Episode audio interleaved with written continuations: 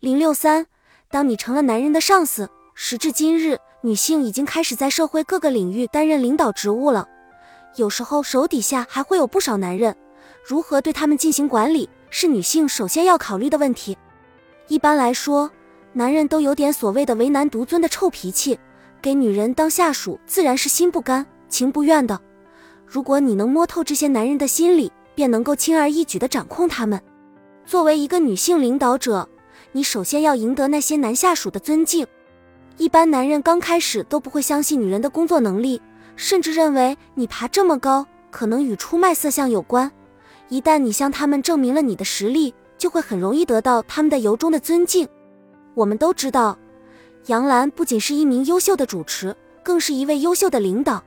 阳光传媒集团在她的领导下办得有声有色，让许多的大男人汗颜。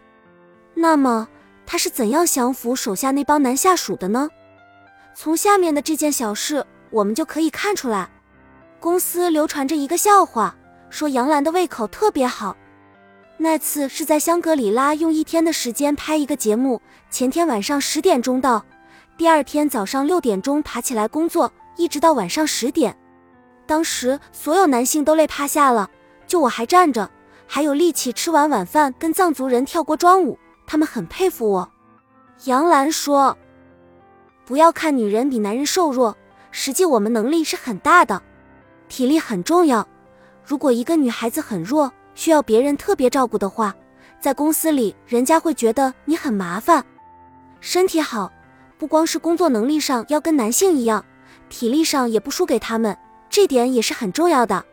在阳光传媒集团里，制作总监有一半是女性。”高管里三分之一是女性，杨澜说：“没有觉得我需要对男性下属有什么特别的态度，大家都一样就可以。”事实上，正是这种自信的态度，赢得了男人们的尊敬，让他们对杨澜心服口服。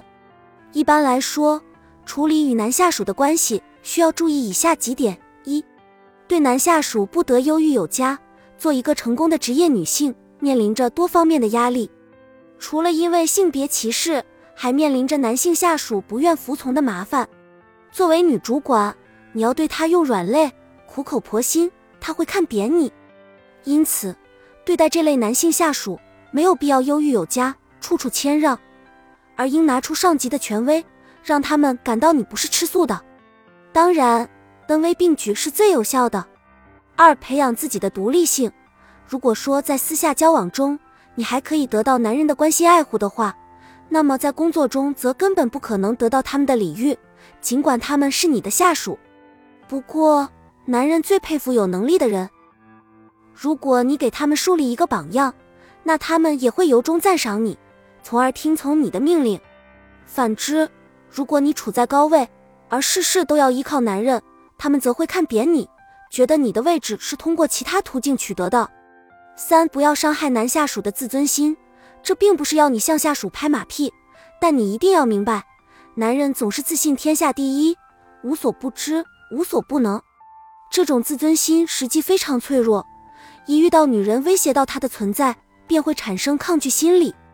所以，如果你想让他们听你指挥，就必须懂得在适当的时候维护一下他们的自尊，并夸奖他们一两句。但要记住。这种夸奖要有分寸，否则别人可能误会你对他有意，而令你们尴尬。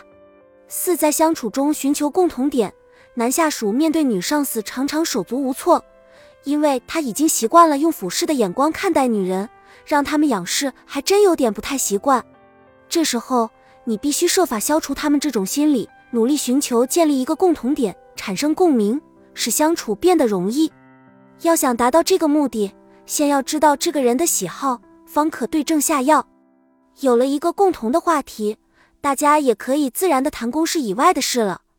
五、征求男下属的意见，征求男下属的意见也是一种赞赏，因为这表示你重视他的见解和经验，令他感觉到自身的重要性。你征求男下属的意见时要注意，在公司绝不能和男下属商量纯私人性的问题，如家庭。丈夫、男朋友的问题等，除非你和他私交相当不错。当然，诸如你想买汽车、投资股票或购买房子，又知道他在这方面有研究，就可以在轻松的情况下，如午饭、下班后向他讨教，会令他觉得你有眼光而对你友善，以后也会自动向你提意见。六，不要在男人面前流眼泪，女性很容易用哭来要求想要的东西，但在一个工作的环境里，这种女性化的情绪表现却是不能容忍的。虽然这一哭可能会立刻得到同情，但这只是一刹那间的事。从长远的眼光来看，不但有损你的威严，也对你的事业形象有害。在有些情况下，男人能接受某些女人的眼泪，但对一位主管绝对不能。本集已经播放完毕，感谢您的收听，喜欢请点赞关注主播，主页有更多精彩内容。